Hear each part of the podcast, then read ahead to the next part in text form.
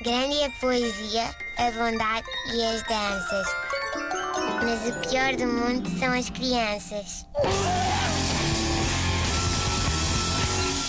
Antes de mais, gostava de dizer que ontem cheguei aqui à rádio eh, e tinha um caixote muito grande com o meu nome e fiquei a achar que podia ser uma cabeça de porco, igual àquela. Uma cabeça de cavalo também que, podia ser. sim, eh, exato, no, Ou nos filmes da máfia. Sim, ou a cabeça da Gwyneth Paltrow no Seven. Também podia Eh, ser. Sim, fofinho. Crianças. É Ana Markel, Ana Markel são as crianças. Ahm, não uma cabeça de porco igual àquela que Luís Figo recebeu alegremente em Camp Nou, lembras-te? Ah, é verdade. que os é adeptos do verdade. Barcelona. Pois foi, eh, pois pronto. foi. Mas eventualmente enviada por um ouvinte que não gostasse de ouvir que o pior do mundo são as crianças, quem sabe. Mas depois vim a abri e percebi que não. Eh, Era, era uma cabeça de porco, sim, mas também era uma cabeça de, po- de bode, uma cabeça de pato, uma cabeça de vaca, um cabeça, uma cabeça de cão, uma cabeça de cavalo e uma cabeça de coelho, ahm, que são os amigos da quinta que o Lidl gentilmente me ofereceu. Pode ser que eventualmente eu venha a dar isso aos meus filhos. Ou não, não sei. Podias-me dar a mim. Está bem. Uh, recebi aqui há um- uns dias um e-mail que me fez sorrir. Não foi um sorriso qualquer, confesso. Uh, foi sim aquele, aquele sorriso de quem vê o outro tão enterrado na lama quanto nós. Uh, é, é um sorriso da desgraça alheia. Uhum. Não é um sorriso de que nos devamos orgulhar, não é? Não é? Mas ele existe e temos de falar dele. O e-mail chegou do ouvinte Mário Guerreiro, que me escreveu a dizer: Bom dia, Inês. Uh, sou avo da mesma praga que tu, gêmeos. No meu caso, gêmeas.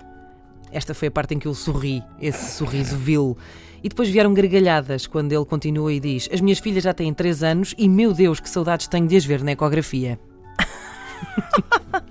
Bom, e depois terminava desejando-me ânimo hum, e também a dizer que não estou sozinha neste barco do terror e ainda que desejava que eu me esquecesse de ligar o despertador, eh, que tivesse uma noite santa e que acordasse às 11.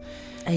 Mixed feelings aqui, porque não percebi se afinal o Mário gosta ou não desta rubrica, porque se eu acordar às 11 eh, ela não vai acontecer, não é? É verdade. Vou, vou ficar muito atrasada, mas também não me importava nada. Ora, depois deste e-mail tão simpático, o Mário voltou à carga e tem uma pergunta para fazer.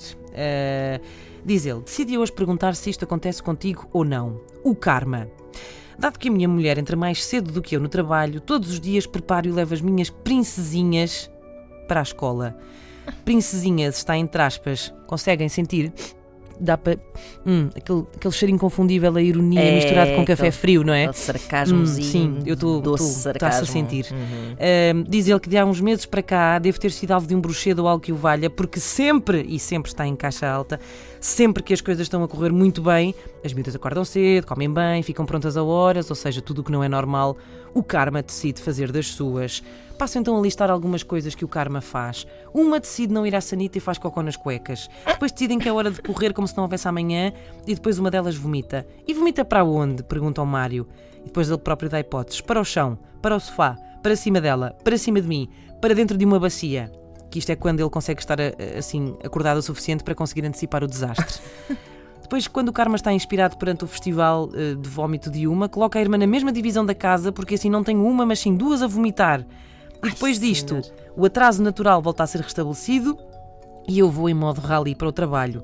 Ainda estou para descobrir que nova estará o Karma, estará o Karma a preparar para mim. Beijinhos e que o Karma nunca esteja contigo, a não ser que seja a teu favor. Mário, percebo bem a sua pergunta. E quanto a isso acontecer comigo, digamos que ando a desviar-me do karma, eh, mantendo os meus filhos em casa até eles completarem 12 anos. Olha, Não, boa não é ideia. verdade, não, ah, é não, verdade, não, não é verdade. Vão Ah. para a escola em setembro e provavelmente o karma vai pagar-me com retroativos. E não quer dizer Pois mais é. nada, porque o karma pode estar a ouvir a Antena 3.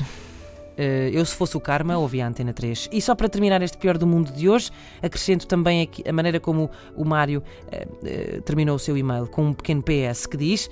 A propósito de vómito, partilho uma frase que um miúdo disse a uma das minhas filhas num parque infantil num aparelho de fitness para adultos. Tens de fazer isso mais rápido! Tão rápido até vomitares! Grande a poesia, a bondade e as danças. Mas o pior do mundo são as crianças. Adorável o sentido de diversão das crianças. Mesmo adorável. Enquanto não vomitares, isto não está a resultar.